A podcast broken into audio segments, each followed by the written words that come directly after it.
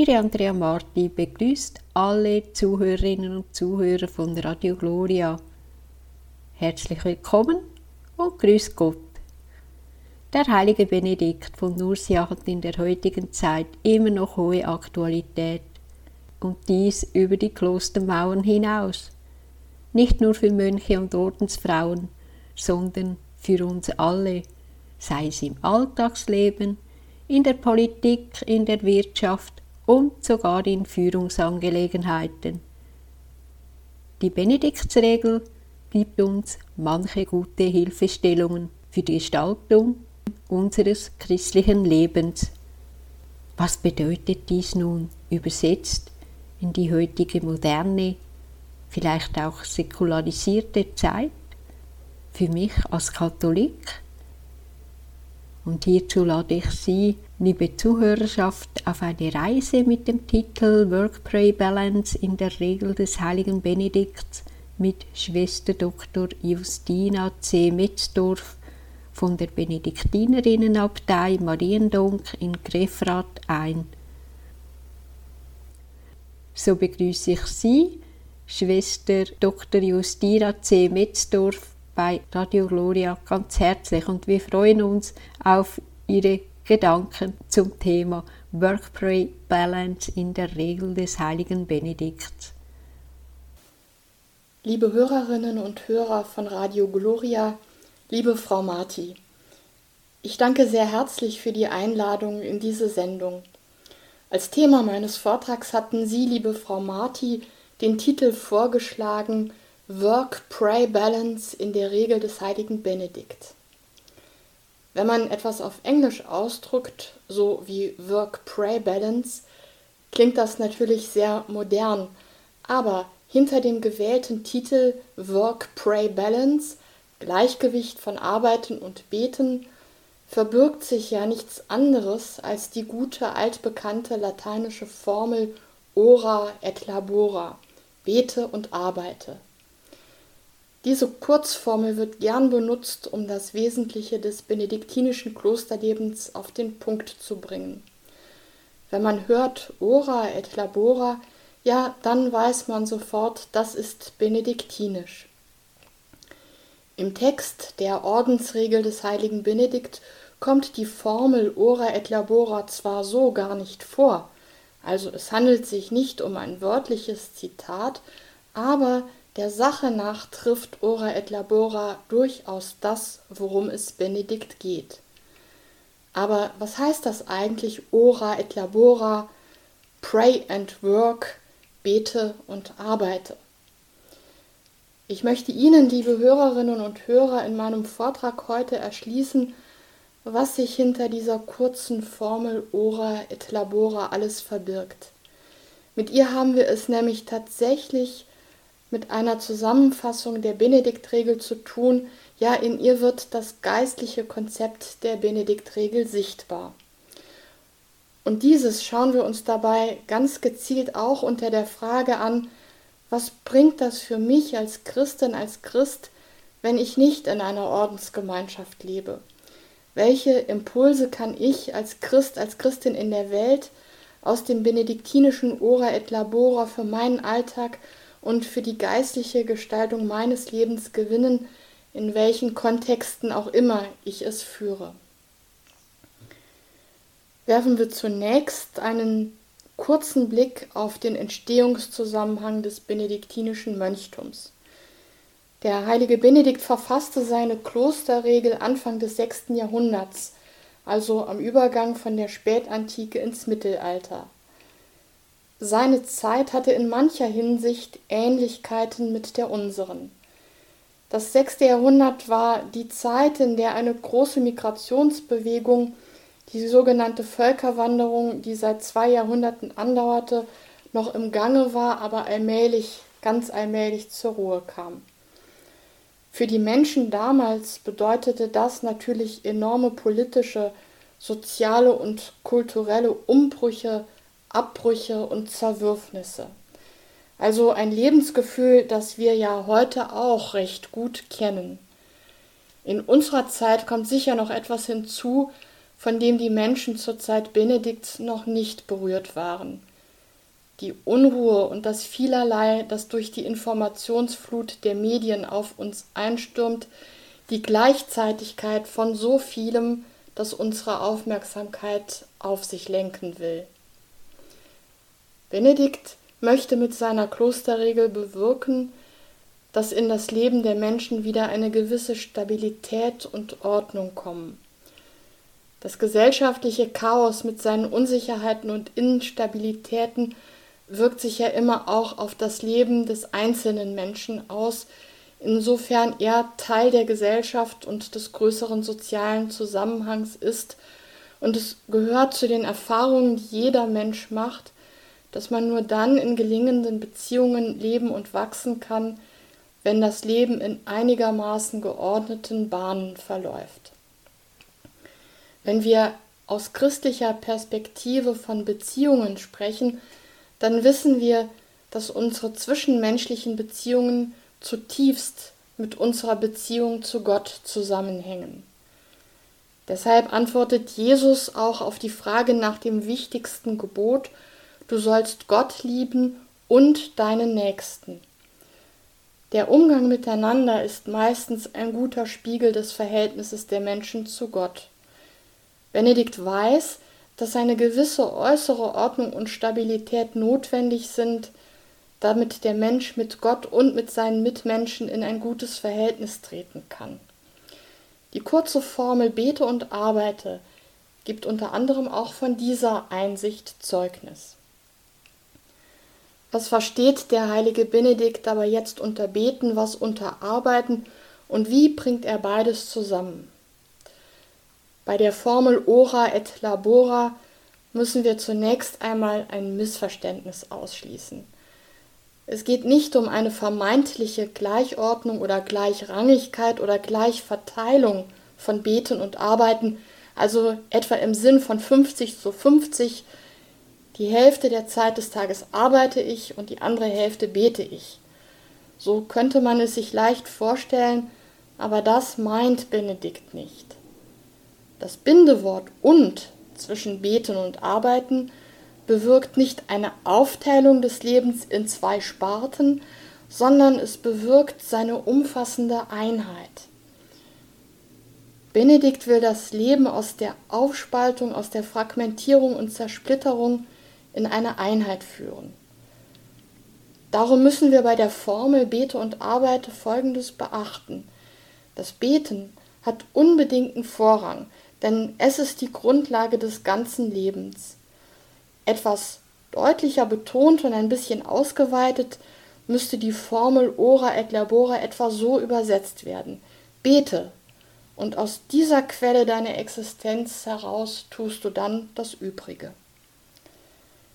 Der unbedingte Vorrang des Betens zeigt sich an ganz verschiedenen Punkten der Benediktregel, von denen ich Ihnen einige vorstellen werde.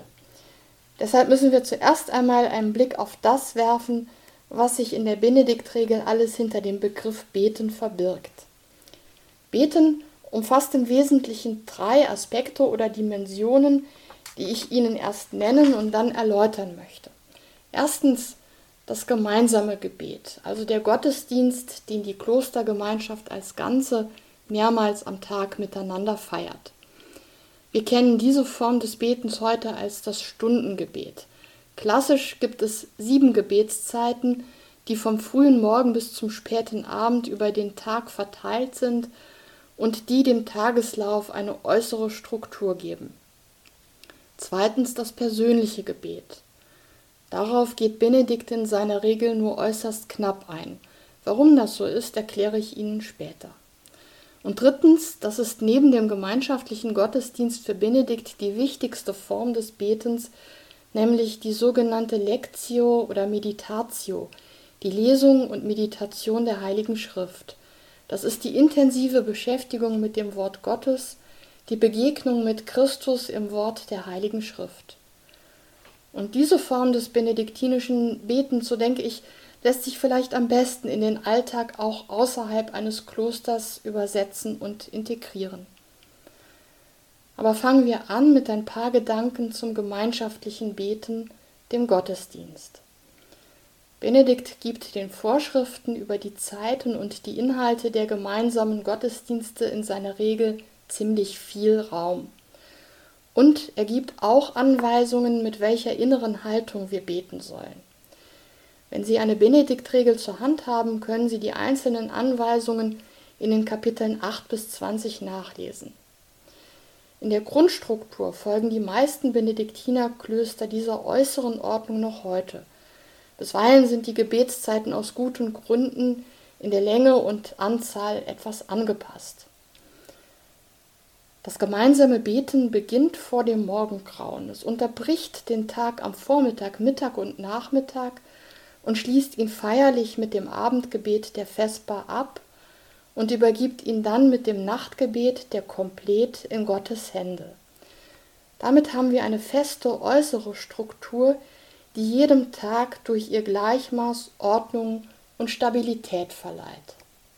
Zu dieser Außenseite gehört aber natürlich auch eine Innenseite, also die Inhalte des gemeinschaftlichen Gottesdienstes. Diese sind in der benediktinischen Liturgie ausschließlich der Heiligen Schrift entnommen. Den Hauptinhalt bilden dabei die Psalmen. Die Psalmen sind Gebete aus dem Alten Testament. Sie sind in einer geformten, poetischen, bilderreichen Sprache geschrieben. Die sprachlichen Bilder, die in den Psalmen gezeichnet sind, wirken auf uns heute durchaus manchmal befremdlich. Wilde Tiere kommen darin vor, Bedrohungen durch Kriege, Fluten und Erdbeben, es wimmelt darin auch vor Feinden, Angreifern, Hinterhalten. Was hat das alles mit unserer heutigen Lebenswelt zu tun? Wie können wir solche Texte als Gebete sprechen? Wenn wir uns vor Augen führen, dass die Psalmen poetische Texte sind, also dass es sich wirklich um Bildersprache handelt, muss uns klar sein, dass wir die Psalmen nur dann richtig verstehen, wenn wir ihre Bilder entschlüsseln. Ich will diesen Gedanken hier nicht zu sehr vertiefen, weil er auch nicht das Thema trifft, aber wenigstens möchte ich ein kurzes Beispiel geben, weil ich doch immer wieder höre, wie sich Menschen über die Psalmen ärgern und aufregen, weil sie der Meinung sind, da gehe es ganz konkret um Kriege, Rache, Rachgelüste und Feinde. Und das alles sind ja Dinge, mit denen wir nichts zu tun haben wollen. Wir wollen doch wenigstens im Gebet Ruhe, Frieden und das Schöne haben und nicht all diese grässlichen Dinge. Wie gesagt, die Psalmen sind poetische Texte.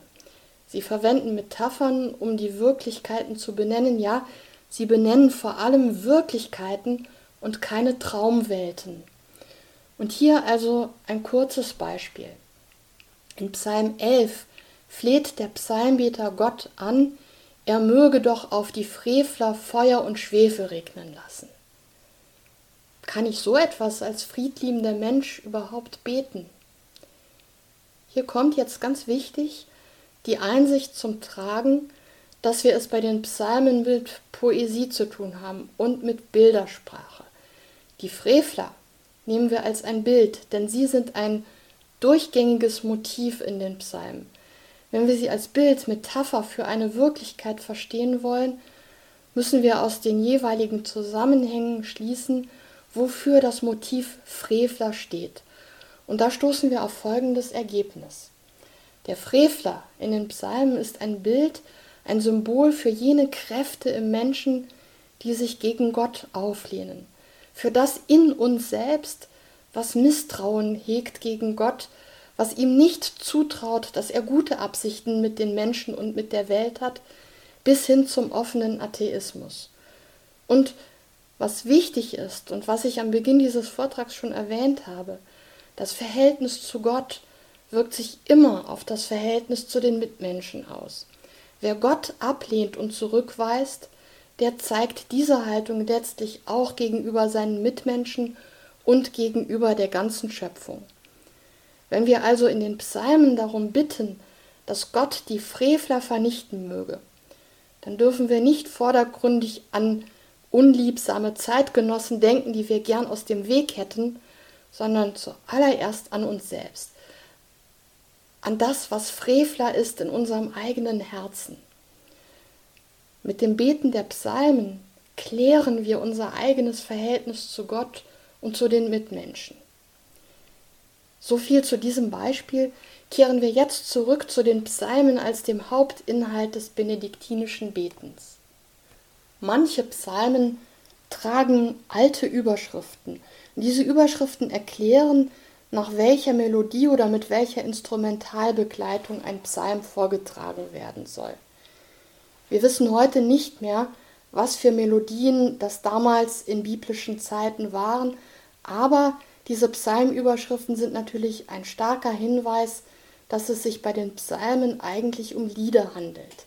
Sie sind gesungenes Gotteslob. Und in den allermeisten Benediktinerklöstern werden die Psalmen nach wie vor gesungen. Manchmal mit einer sehr alten Melodietradition, manchmal auch in moderneren Melodiefassungen. Damit halten wir fürs erste zwei besondere Merkmale der Psalmen fest. Sie gehören zum Alten Testament und sie sind Lieder. Beides ist für das christliche Verständnis von Beten sehr wichtig. Vielleicht haben Sie, liebe Hörerinnen und Hörer, schon einmal das Wort gehört, das dem heiligen Augustinus zugeschrieben wird. Wer singt, der betet doppelt. Augustinus sieht im Singen eine Intensivierung des Betens. Die doppelte Wirkung besteht darin, dass wir durch den Gesang einerseits unsere Stimmungslage viel besser ausdrücken können als durch bloßes Sprechen. Ein Jubelgesang ist stärker im Ausdruck als bloß das gesprochene Wort Ich freue mich. Und ein Klagelied ist stärker als das bloße Wort Ich bin traurig. Andererseits kann die Stimmung eines Liedes auch unsere eigene Stimmung beeinflussen, prägen und sogar ändern. Für die Kirchenväter, also die Theologen der ersten Jahrhunderte der Kirche, war diese Einsicht in die Wirkung der Musik der Anlass darüber nachzudenken, wie die Psalmen vermittels dadurch, dass sie gesungen werden, auf die Stimmung des Menschen einwirken.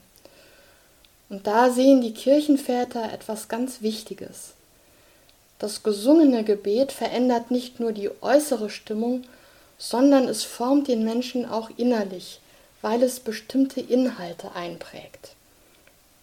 Die Psalmen sind ihrem Inhalt nach ein Spiegel des ganzen menschlichen Lebens vor Gott, mit all seinen Höhen, mit all seinen Tiefen. Die Psalmen, so sagen es die Kirchenväter, wirken auf den Einzelnen wie ein Spiegel, in dem der Mensch sich so sieht, wie er von Gott her sein soll. Durch den häufigen und regelmäßigen Blick in diesen Spiegel, also konkret durch das singende Beten der Psalmen, formt sich der Mensch mit der Zeit genau nach dem Bild, das er im Spiegel der Psalmen sieht und findet so zu seinem wahren Selbst, so wie er von Gott ursprünglich gewollt ist. Diodor von Tarsus, ein Bischof, Mönch und Theologe aus dem vierten Jahrhundert, beobachtet, dass sich in den Psalmen alle Situationen des menschlichen Lebens wiederfinden – alle Erfahrungen, die ein Mensch überhaupt machen kann, sind hier ins Wort gebracht, und zwar ins Wort des Gebets. Die Psalmen reflektieren das Leben des Menschen im Angesicht Gottes und führen den, der diese Worte und diesen Erfahrungsschatz benutzt, um seine eigene Situation auszudrücken, auf den Weg zu Gott. Wer die Psalmen singt, als wären sie für ihn selber aufgeschrieben, so schreibt Diodor, der tritt in eine innere Verbindung mit dem Wort Gottes. Das singende Beten und betende Singen bringt den Menschen in eine ganzheitliche Gottesbeziehung.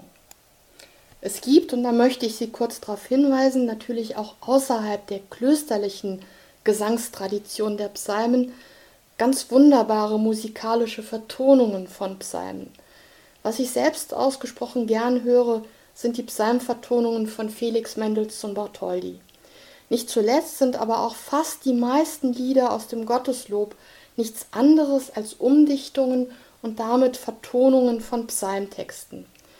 Wenn Sie einmal einen Blick auf das Kleingedruckte unter den Gotteslobliedern werfen, liebe Hörerinnen und Hörer, dann finden Sie entsprechende Hinweise.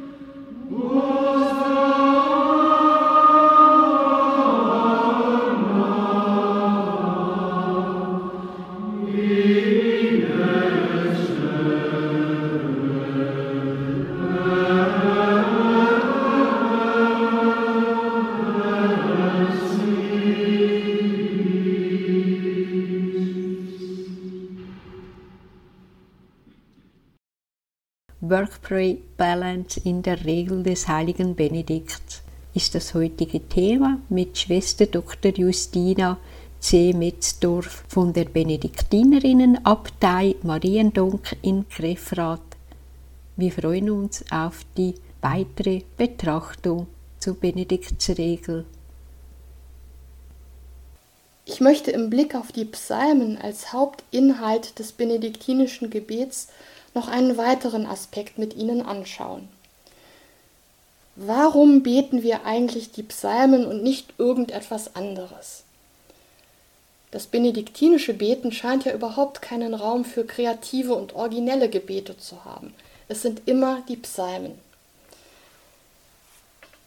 Die besondere Bedeutung des Psalmenbetens in der Benediktregel gründet in der Tradition der alten Kirche, denn sie versteht den Psalter nicht nur als Zusammenfassung des Alten Testaments, sondern als Zusammenfassung der ganzen Heiligen Schrift. Athanasius, Bischof von Alexandrien im vierten Jahrhundert, drückt diesen Gedanken so aus. Er schreibt, wie ein Garten trägt der Psalter in sich die Früchte aller übrigen Bücher der Heiligen Schrift und macht sie zu Liedern.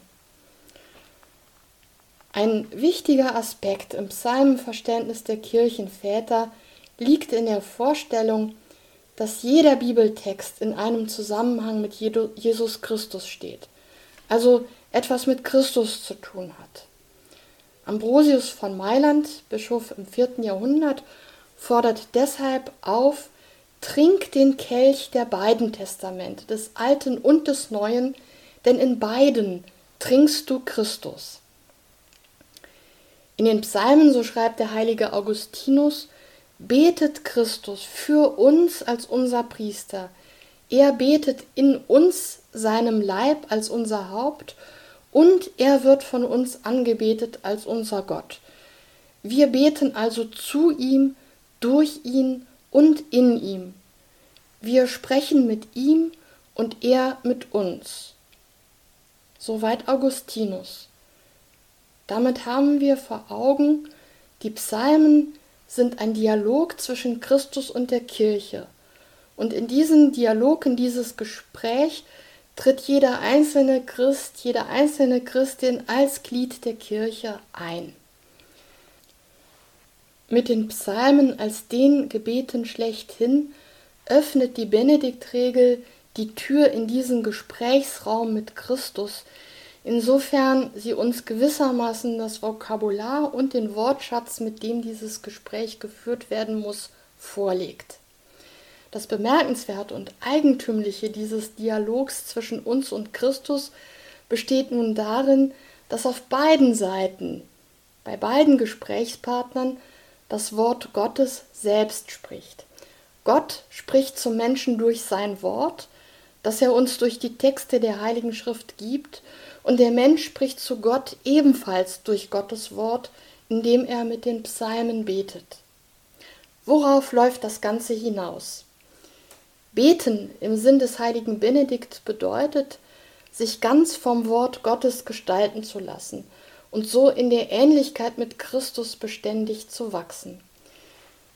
Diese Prägung durch das Wort Gottes beginnt damit, sich biblisches Denken und biblische Sprache zu eigen zu machen. Und damit sind wir bei dem zweiten Schwerpunkt des benediktinischen Betens neben dem gemeinschaftlichen liturgischen Beten angekommen, nämlich der Lesung und Meditation der Heiligen Schrift. Wenn wir die Zeiten, die Benedikt für die Meditatio, die Lesung vorsieht, zusammenrechnen, kommen wir auf wenigstens zwei Stunden am Tag. Das ist sehr viel. Und heutzutage ist es auch in vielen Klöstern eine große Herausforderung, so viel Zeit für die Lesung und Betrachtung der Heiligen Schrift wirklich von anderen Beschäftigungen freizuhalten.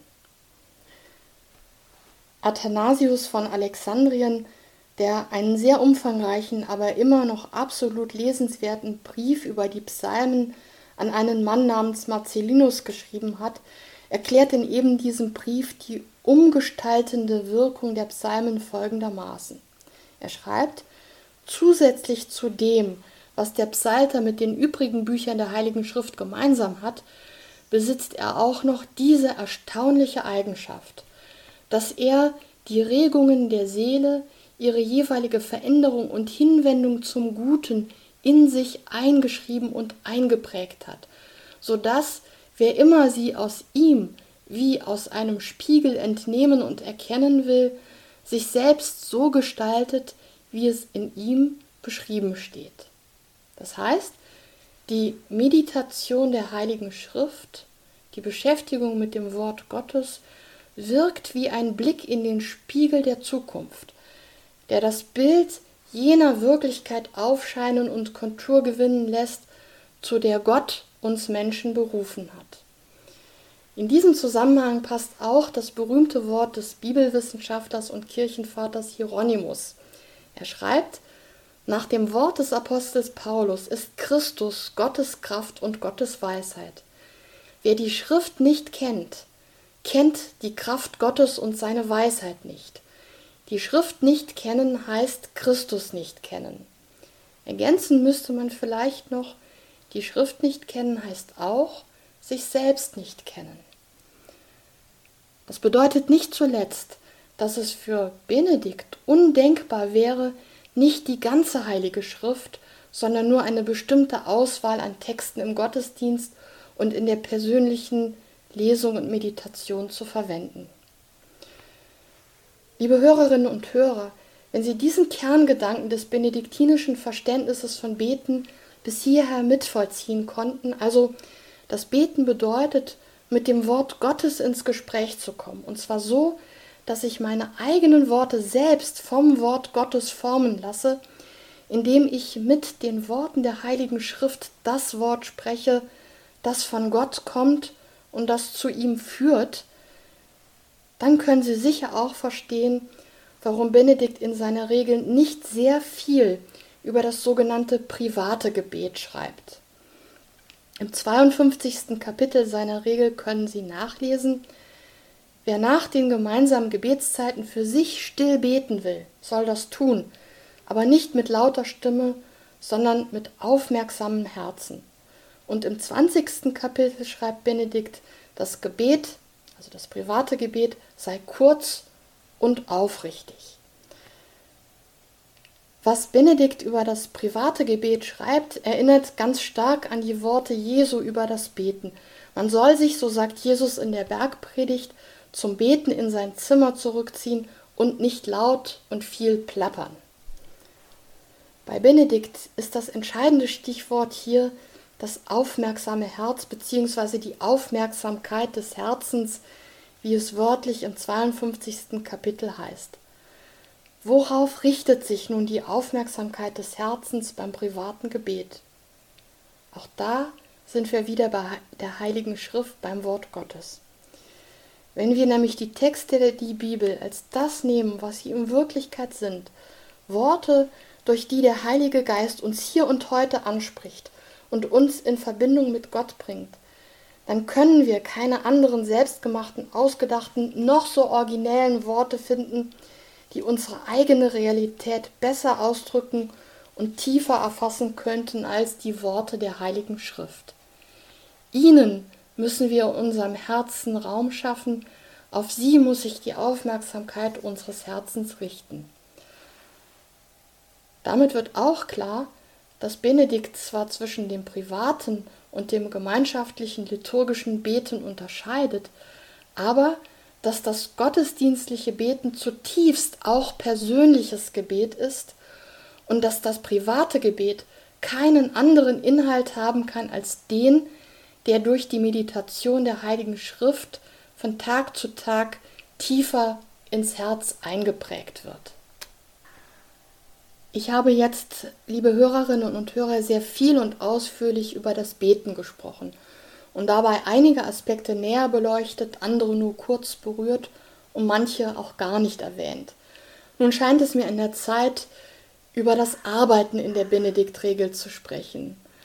Auch hier kann ich Ihnen keine vollständige Übersicht, geschweige denn Interpretation bieten, sondern nur ein paar Aspekte beleuchten, und zwar unter jener Perspektive, die ich Ihnen eben eröffnet habe – dass das ganze benediktinische Leben in der Begegnung, im Gespräch mit dem Wort Gottes seine Quelle, seine Motivation, seine Struktur und letztlich seinen Sinn hat. Benedikt unterscheidet in seiner Regel zwei Arten von Arbeit. Die Erwerbsarbeit einerseits, also jene Arbeiten, denen die Mönche und Nonnen nachgehen, um ihren Lebensunterhalt sicherzustellen, und andererseits die im allerweitesten Sinn hauswirtschaftlichen oder man kann auch sagen sozialen Tätigkeiten. Benedikt widmet dazu je ein eigenes Regelkapitel den Diensten rund um die Küche, der Sorge und Pflege der Kranken und Schwachen sowie dem Umgang mit den Gästen des Klosters. Diese Arbeiten haben bei aller Verschiedenheit in ihrer Ausrichtung und in ihrem Anspruch eine Gemeinsamkeit. Es geht dabei letztlich um den Dienst an den Mitmenschen. Und hier betont Benedikt ausdrücklich, in ihnen allen, in allen Menschen begegnet uns im tiefsten Christus selber. Hier verwirklicht sich die Aussage Jesu aus dem Evangelium, was ihr dem geringsten meiner Brüder getan habt, das habt ihr mir getan. Sie merken vermutlich schon, liebe Hörerinnen und Hörer, dass diese Sorte von Arbeit einen ganz intensiven Bezug zum Beten hat. Wenn wir uns durch das lesende und meditierende Aneignen der Heiligen Schrift und das Beten der Psalmen immer tiefer mit Christus verbinden und ihn immer besser kennenlernen, dann können wir seine Gegenwart auch immer deutlicher in den Menschen erfahren, die Gott uns mit auf den Weg gibt, für eine kürzere oder für eine längere Zeit. Im Dienst an den anderen, der nicht mit Geld bezahlt wird, nicht selten auch noch nicht einmal mit Anerkennung belohnt, vollziehen wir gleichermaßen den Dienst an Christus wie den Dienst Christi selbst. Sein Dienst an uns kommt am stärksten zum Ausdruck in der symbolischen Handlung der Fußwaschung beim letzten Abendmahl. Nicht von ungefähr kennt die Benediktregel die Fußwaschung im Zusammenhang mit der Begrüßung von Gästen, die ins Kloster kommen. Aus der Benediktregel geht eine hohe Wertschätzung jener Arbeiten hervor, die nicht Erwerbsarbeiten sind, sondern die dem Aufbau und dem Erhalt der Gemeinschaft dienen, und die, etwa im Blick auf die Gäste des Klosters, auch über den Tellerrand der eigenen Gruppe hinausreichen und die Liebe Gottes so zu den Menschen tragen. Arbeit hat zutiefst etwas mit der Liebe zu Gott und zu den Menschen zu tun. Wer ist Gott? Wer ist der Mensch, dem ich begegne? Wer bin ich? Um was ist Liebe? Der christliche Glaube sucht die Antwort auf diese Fragen in der Heiligen Schrift, aus der er betend und meditierend sein Leben gestaltet. Aber auch die andere Sorte von Arbeit, nämlich jene, durch die das Kloster die finanziellen Mittel erwirtschaftet, die für den Lebensunterhalt notwendig sind, hat eine deutlich spirituelle Grundlage. Echte Mönche, schreibt der heilige Benedikt, sind sie nur dann, wenn sie von ihrer eigenen Hände Arbeit leben. Das Vorbild schlechthin sind für Benedikt die Apostel. Aus dem Neuen Testament kennen wir wenigstens von einigen den Beruf, Petrus, Andreas, Jakobus und Johannes waren Fischer. Paulus war Zeltmacher und betont in seinen Briefen immer wieder, dass er großen Wert darauf legt, sich seinen Lebensunterhalt selbst zu verdienen und nicht nur auf die Wohltätigkeit anderer angewiesen zu sein. Er arbeitet als Zeltmacher, damit er Missionar und Zeuge Jesu Christi sein kann. Was daher die Erwerbsarbeit im Kloster ganz fundamental von der Art und Weise unterscheidet, wie sich Menschen außerhalb des Klosters bisweilen in ihren Berufen engagieren, das ist die Tatsache, dass der Beruf, den ein Mönch oder eine Nonne in einem Kloster ausübt, nicht dazu da ist, sich selbst zu verwirklichen oder sich gar mit dem, was man arbeitet, zu identifizieren, um ganz und gar darin aufzugehen. Benedikt gibt dazu zwei wichtige Hinweise. Der eine Hinweis, alles, was im Kloster an Arbeit geschieht, soll maßvoll geschehen. Dieses Maß wird vor allem von den Zeiten für die gemeinsamen Gottesdienste gesetzt. Benedikt regelt das so. Im 43. Kapitel heißt es, wenn man das Zeichen zum Gottesdienst hört, soll man sofort alles aus der Hand legen und schnellen Schritts herbeieilen. Das heißt konkret, ich kann gar nicht stundenlang an einer Sache ohne Unterbrechung weiterarbeiten. Diese Tatsache hat aber wiederum zur Konsequenz, dass ich lerne, die Zeit, die für die Arbeit da ist, auch gut zu nutzen und nicht untätig verstreichen lasse. Denn ich weiß ja, mit dieser Arbeit verdiene ich das Geld, von dem wir leben. Das Maßvolle der Arbeit lenkt unseren Blick auch auf die Kostbarkeit der Zeit, die wir als Geschenk und Gabe Gottes erfahren. Der zweite Hinweis, den Benedikt zur Erwerbsarbeit gibt, jemand, der über bestimmte Berufskompetenzen verfügt und sie im Kloster einsetzen kann, soll sich davor hüten, dass er mit seinem beruflichen Können angibt und sich etwas darauf einbildet. Der im Kloster ausgeübte Beruf ist nicht die Berufung. Die Berufung ist die zum Mönch oder zur Nonne. Und das ist etwas ganzheitliches, betrifft nicht nur einen bestimmten Aspekt des Lebens und der Persönlichkeit, sondern das ganze Leben. Im Kloster geben wir uns Gott hin, nicht unserem Beruf.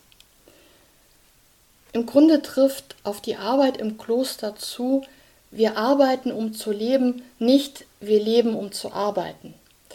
Arbeit ist wichtig, aber nicht das Wichtigste und schon gar nicht die Leistung, die jemand abliefert oder das fachliche Können, das einer hat, ist der Maßstab für seinen Wert und seine Bedeutung. Einer solchen Versuchung, sich über seine Arbeit und sein Können zu identifizieren, wirkt Benedikt entschieden entgegen. Und dieser Blick auf den Menschen, der den Menschen nicht danach beurteilt, was er zu leisten vermag, sondern wie er vor Gott dasteht, scheint mir ein wichtiger Impuls für alle Christen zu sein, die sich täglich die Frage stellen, worum geht es eigentlich in meinem Leben? Was bedeutet mir meine Arbeit? Wer ich vor Gott bin, erfahre ich nicht in erster Linie aus meinen persönlichen Leistungen, sondern aus der Konfrontation, aus der Begegnung mit seinem Wort, das mir Zuspruch ist, das mich vor Herausforderungen stellt, das mir auch Kritik sein kann. Und schließlich noch ein weiterer Aspekt der Arbeit in der Benediktregel. Wir haben jetzt auf die geistlichen Dimensionen der verschiedenen Arten von Arbeit geblickt und auch auf die geistlichen Dimensionen des Verhältnisses des Menschen zu seiner Arbeit. In der Benediktregel wird aber sogar das Arbeitsgerät, das Instrumentarium, mit dem ich meinen Arbeiten nachgehe, auf eine geistliche Grundlage gestellt. Insofern nämlich als Benedikt dazu mahnt, dass alle Geräte, ja der ganze Besitz des Klosters wie heiliges Altargerät betrachtet werden sollen. Wie heiliges Altargerät. Was heißt das? Denke ich so vor meinem Computer, wenn ich die Zeilen dieses Vortrags in die Tastatur tippe? Natürlich weiß ich, dass der Computer ein alltäglicher Gebrauchsgegenstand ist und ich ihm keine religiöse Verehrung entgegenbringe, wie etwa einer Ikone oder dem Kreuz, das in meinem Arbeitszimmer hängt. Aber eine Sache scheint mir bedenkenswert. Die Arbeitsinstrumente, also alles, was ich benutze, um meine Arbeit gut zu machen, alles, was mir hilft, um meine Arbeit sorgfältig und zügig zu erledigen, all das erinnert mich daran, dass alles, was ich bin, was ich habe, was ich kann, nicht aus mir selbst kommt, sondern dass es Gabe, Geschenk ist, das im letzten von Gott kommt. Und so kann ich meine Arbeit verstehen als ein Mitwirken an der Schöpfung Gottes. Er gibt mir die Instrumente, Werkzeuge, meine Fähigkeiten, Begabungen, auch die materiellen Mittel, mit denen ich als Mensch in der Welt, in meinem Lebensumfeld zu seinem Lob wirke. So gesehen ist alle Arbeit, die wir im Bewusstsein, Christen zu sein tun, kreative, schöpferische Tätigkeit, weil sie Mitwirken am Schöpfersein Gottes ist. Jedes Werkzeug als heiliges Altargerät zu betrachten, bringt dieses Werkzeug und damit mich und das, was ich tue, in eine Verbindung mit Gott. Und nun zum Schluss, liebe Hörerinnen und Hörer, noch ein Gedanke zum Zusammenhang von Beten und Arbeiten, wie ihn Benedikt sieht was machen die Mönche und die Nonnen eigentlich zwischen dem Beten und dem Arbeiten? Benedikt regelt insgesamt vier Bereiche des Lebens. Beten, Arbeiten, Essen und Schlafen. Was uns heutigen Menschen aber sofort ins Auge springt, in diesem Lebenskonzept kommt so etwas wie Urlaub, Freizeit, Ferien überhaupt nicht vor. Es gibt in der Benediktregel kein Kapitel, das die Urlaubszeiten regelt. Also ein Bereich, der doch ganz selbstverständlich zum Leben, wie wir es in unserer Gesellschaft kennen, dazugehört. Warum kennt Benedikt keinen Urlaub? Vordergründig könnte man antworten, weil so etwas wie Erholung vom Arbeitsalltag in der Zeit Benedikts auch sonst in der Gesellschaft damals keine Rolle spielte. Heute ist das eben anders. Wir können aber auch etwas tiefer blicken. Benedikt geht es, wie wir gesehen hatten, darum, den Menschen mit Hilfe seiner Regel zu einem Leben in Einheit zu führen. Eine Einheit, die vor allem eine Einheit, wir können besser sagen, Ungeteiltheit in der Ausrichtung der ganzen Existenz hin zu Gott anstrebt. Zu einem solchen geistlichen Lebenskonzept passt es nun aber überhaupt nicht, wenn die Notwendigkeit entstehen würde, davon eine Auszeit zu nehmen. Wer als Benediktiner oder Benediktinerin an einen Punkt kommt, wo man sich absolut urlaubsreif fühlt, dann muss man sich wohl ganz ernsthaft fragen, an welcher Stelle ist mein Klosterleben aus den Fugen geraten? Wo ist die Einheit zerbrochen?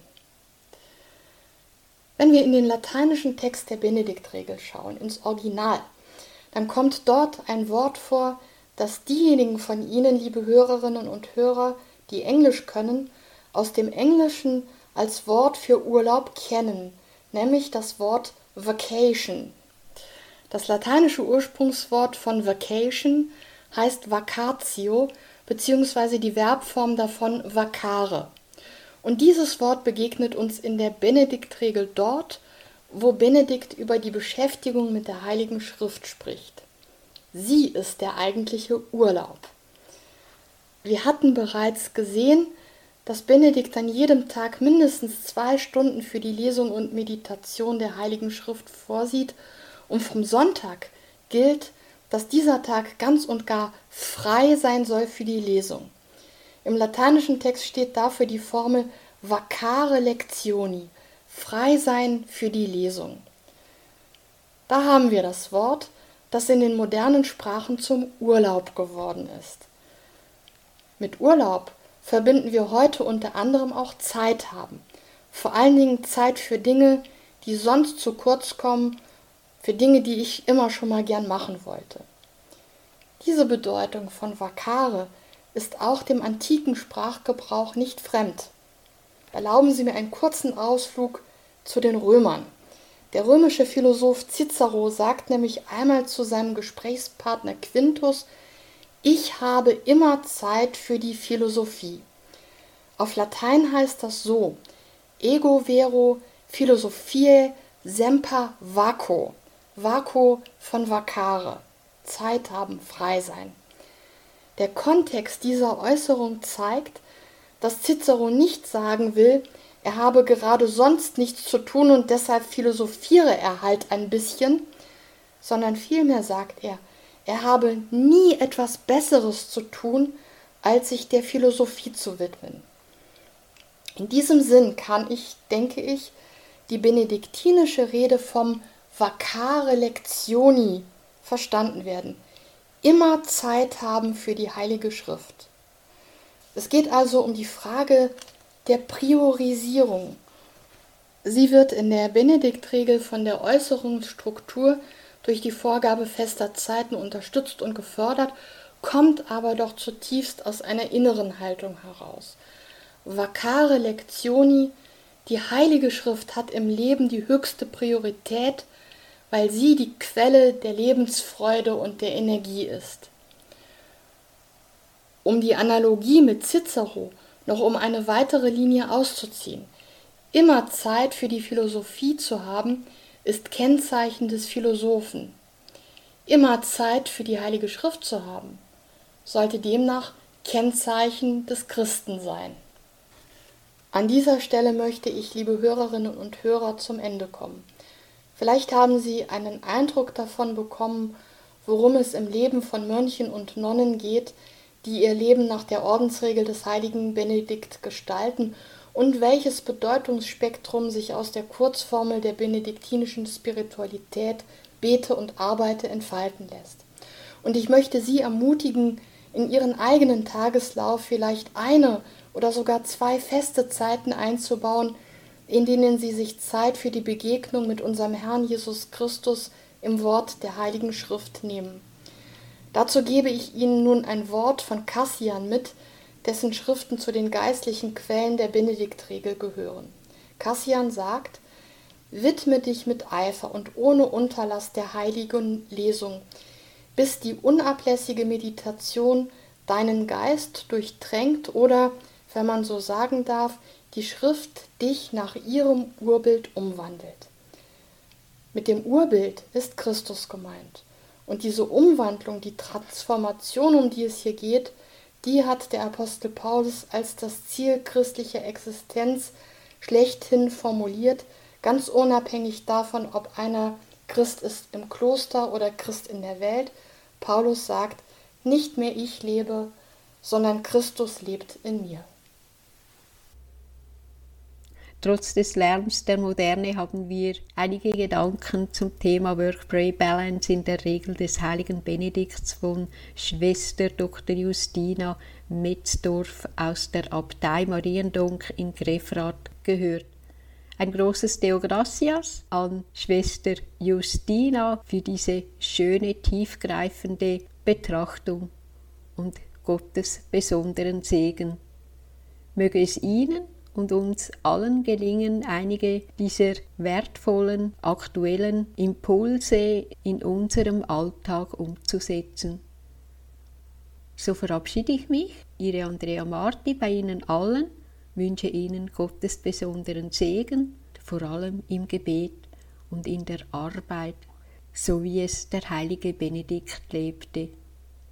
Ihre Andrea Marti